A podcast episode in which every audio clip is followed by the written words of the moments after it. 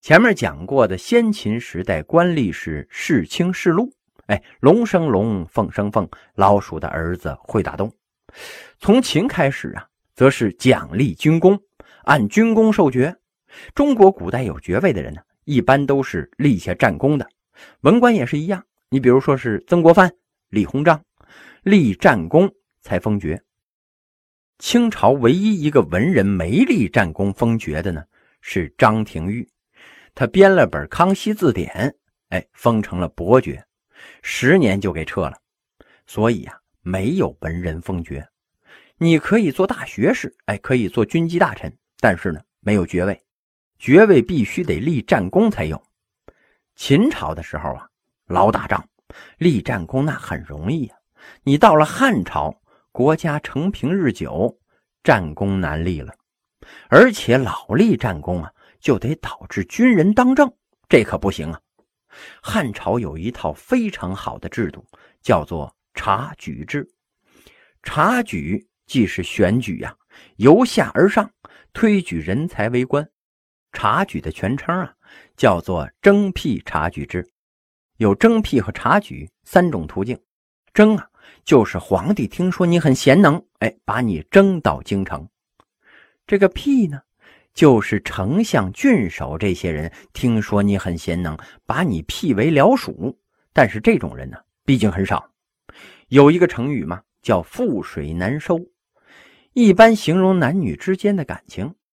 西汉有个读书人呢，叫朱买臣，这哥们很穷啊，家里边穷的连裤子都穿不上了。媳妇老是嘀咕他：“你这，你整天在那看书，你有什么用啊？啊，你干点有用的事儿，你行不行啊？”去做买卖，炒股去。这朱买臣说：“不是我我我我不会，你不会，你到超市你搬矿泉水去，这总行了吧？嗯，这我也不会。”这媳妇一看就生气了，干脆离婚吧，拜拜。汉朝的时候啊，风气还挺开放的，女的可以提出离婚。朱买臣的媳妇儿就改嫁了，因为这个朱买臣呢太贤能了。皇上听说后啊，哎，征为两千担的郡守，衣锦还乡啊。朱买臣骑着高头大马，带着随从，那就回来了。呵，两千担，闹着玩呢。哎，他媳妇来找他来了，说：“上次啊，我是跟你闹着玩的，我早就看出你行了。哎呀，我不过是激励你一下。哎，咱们俩复婚吧。”啊，这朱买臣说：“小样啊，嘿，你甭跟我来这套。”于是啊。马前泼水，这一盆水泼在了马前。哎，你如果把它收回来，咱们就复婚；如果收不回来呀，嘿 嘿，玩去。覆水难收就是这么来的。但是像朱买臣这种交狗屎运的人，那可是太少了。皇上都能听说哦，你得闲到什么程度啊？所以征辟不是主要的途径，主要靠什么呢？察举，自下而上推荐人才。东汉选举人才呀，注重举孝廉。孝和廉不是才，是德。德的衡量呢，就是大家说你孝，你就孝；大家说你廉呢，哎，你就廉。这个制度特别好。你想想啊，领导干部都孝敬老人，不贪污，不取不义之财，推而广之，这个社会风气那当然就好了。但是反过来呢，哎，我不当官那我当然廉了。我我上哪贪去啊？我笑，你上我们家来考察，那我当然笑了。四十好几了，跪在地上给我爹洗脚，你说我笑不笑？你掀开我爹的裤腿，你瞧瞧，嘿，昨天晚上我踢那黑印还在呢。爸爸死了，在坟墓边上要结庐，哎，守孝三年呢。结果一年生一个孩子，这叫什么事儿啊？这能叫守孝吗？所以孝廉实在是没法衡量，孝不孝廉不廉，依靠人才在地方上的声望，称为乡举里选。所谓声望啊，就是钱不重要，商人有钱呢，但是商人是唯利是图，哪能孝廉吗？官宦人家呀才有声望，于是门第望族成了选举的主要依据了。到后来呀。当官就看你们家是不是官宦出身。欧洲人曾经说过呀：“三代时间培养出一个贵族，贵族气质是需要培养的，暴发户那可不是贵族啊。平民永远是不孝不廉，这官宦人家出身的才能被推举上去，所以就造成了累世公卿啊。你比如说这个曹操统一北方之前的那个袁绍，四世三公啊，四世三公不是世袭。哎，并非是袁绍的爷爷传给他爸爸，他爸爸传给他，而是他们家四代人声望积累，都当了三公这样的大官，那门生故吏是遍布天下，可见他的势力有多大呀！就这样，一个人占有幽冀清并四州之力，天下一共十三州啊，他占了四州。但是呢，这位势力大，但是实力不大。这位就是靠声望混饭吃的，要不他是窝囊废呢。这么厉害的人呢，竟然让曹操给灭了。如此一来呢，这种选举制啊，显然是有违当年的初衷，不能给国家选举出有用的人才呀。两汉对百姓的管理啊，实行编户，被编入户籍的百姓呢，称为编户齐民，具有独立的身份。依据财产承担国家的赋税、徭役和兵役，国家为什么要把老百姓编入户籍呢？好管理呀。另外就是啊，要征收赋税、徭役和兵役。哎，所以你看啊，不管从前还是现在，咱们中国呀，都是最不适合搞恐怖袭击的国家，因为中国对户籍的管理很严格。你在小区里边一转悠，那呼啦一下，一帮老太太就围上你了。嗯，同志呀，你你找谁呀？你这家伙鬼头鬼脑的，看样子呀，就不是好人。为什么好袭击这美国呢？美国呀，连身份证都没有。你说你是谁，那你就是谁。你编一个名字就进美国了，你再造一个假驾照什么的，在中国呀，那身份证都是防伪的，你搞什么搞啊？中国这么多人，你不管不行。所以，中国古代对户籍的管理那是非常的严格的。当然，那个时候啊，主要是为了征税，田租、人口税和耕赋都是老百姓要交的最基本的税种。秦朝是三分之二，汉朝呢是三十税一，哎，就是三十分之一，相当于秦朝的二十分之一。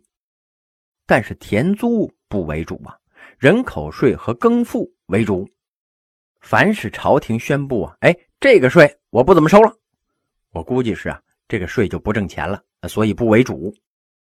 两汉时期边疆各族的状况啊，是北方有匈奴、乌桓和鲜卑，东北呢有扶余，今天的朝鲜半岛啊也有扶余的后代，南方则是越族和西南夷，另外就是西域各族了。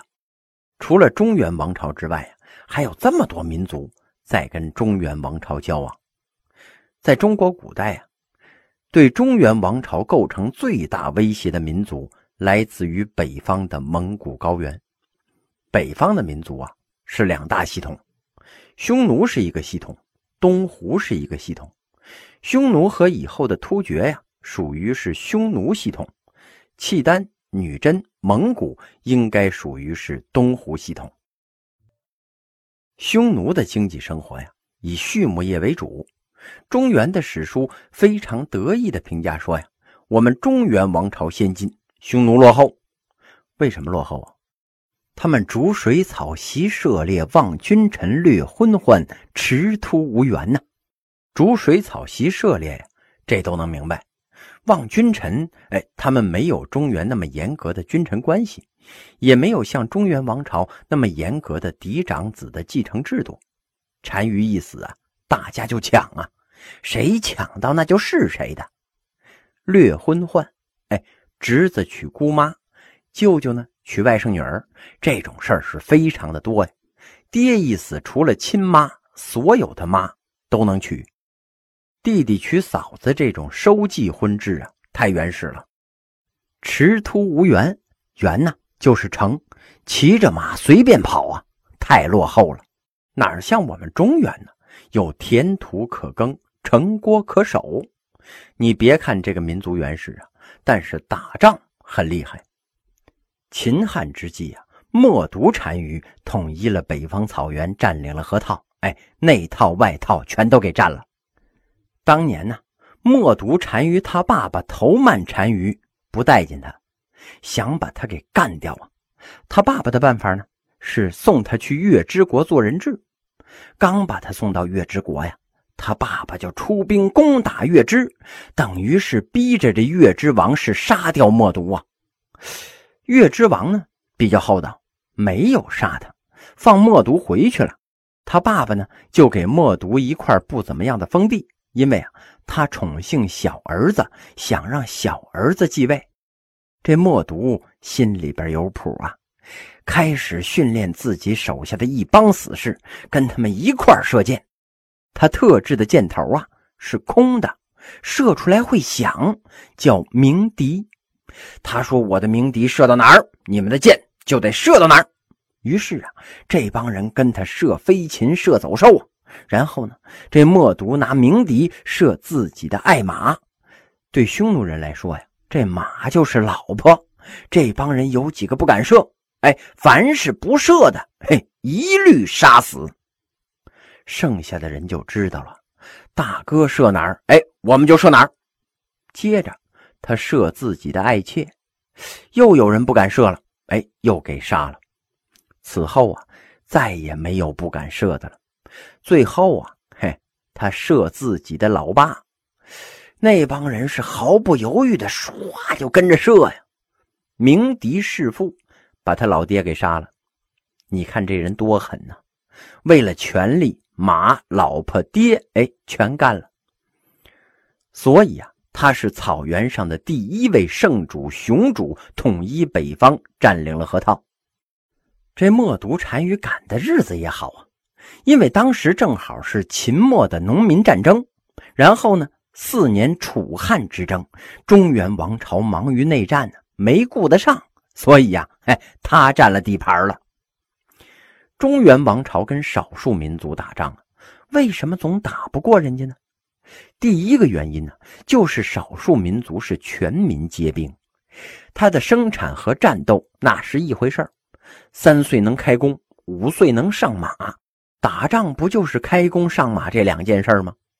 小孩都能弯弓射大雕啊！哎，天上的雕一箭，啪就能射下来。地下的人呢，哪能射不中吗？四条腿的鹿一箭就放倒啊！那两条腿的人，哼，那就不算个事儿了。匈奴人口最多的时候呢，是一百五十万；兵力最少的时候啊，空闲之士三十万，能够拉弓的人呢有三十万。你算吧，五个人里一个兵啊！汉朝最多的时候六千万人口，军队最多的时候呢？是六十万，一百个人里边一个兵，要把种地的训练成拿刀拿枪的，这需要时间呢。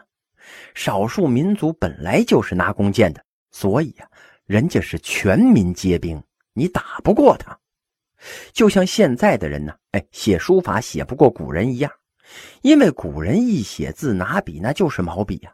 你平时你你是敲键盘的，你跟人家一样吗？第二个原因呢？那就是骑兵打步兵，那不就跟德国队踢中国队一样吗？我想进几个球就进几个球啊！我比球跑得快，你比裁判跑的都慢，你能踢得过我吗？少数民族骑兵啊，那是来去如风，快如闪电，你攻不上，你也跑不了。嘿，第三个原因呢，匈奴这些北方民族打仗啊，不需要后勤。每个战士三匹马，一匹战马，一匹走马，一匹驮马。平时行军的时候呢，哎，骑走马，驮马呀，驮着物资。战马只是在冲锋的时候才能骑，平时是舍不得骑的。这些马呀，大多数是母马，渴了可以接马奶喝呀，饿了呢，天上飞过去什么，地上跑过去什么，一箭放倒那就吃了，完全不需要后勤呢。人家一出兵二十万，是二十万骑兵；咱们一出兵二十万呢，需要五万压粮的。粮草一断，那就没法打了。打仗啊，要轻装上阵，蒙古铁骑在俄罗斯平原上一天八十公里呀，跟二战装甲部队那速度是一样快，机动性多强啊！声东击西，你修个长城那有什么用啊？你的万里长城长，万里步兵，他几十万军队集中到一块儿，随便找个口子那就冲进去了。再者呀，从气候原因上讲，他从北往南打，越打越暖和，他怕什么呀？爽啊，光着膀子打。咱们从南边往北打，越打越冷啊，冻得那弓都拉不开，枪都握不住啊。另外啊，中原王朝对不能耕种的土地啊不感兴趣，你占他这种地干嘛呢？游牧民族跟中原打仗啊，哎，准有收获，银子、绸子、瓶子，总能鼓捣点回家吧。中原王朝跟他们打仗啊，只是花钱，没有任何的收获。你缴获了牛肉干，你也咬不动啊，没人家那么好的牙口。你捡着一壶酸奶，那还不是草莓味的。所以从动机上说呀，没必要打。他跑西伯利亚去了，咱们守着不招他。但是呢，嘿，他得招你呀，不招你他怎么活呢？他的生产呢比较落后，所以呀，嘿，他老得来招你。西汉初期呀，国力有限，所以被迫跟匈奴和亲。哎，原因是这样的：公元前二百年呢。冒读单于率四十万骑兵南下，高祖刘邦率着三十二万步兵迎战，这不是作吗？人家四十万骑兵，你三十二万步兵啊！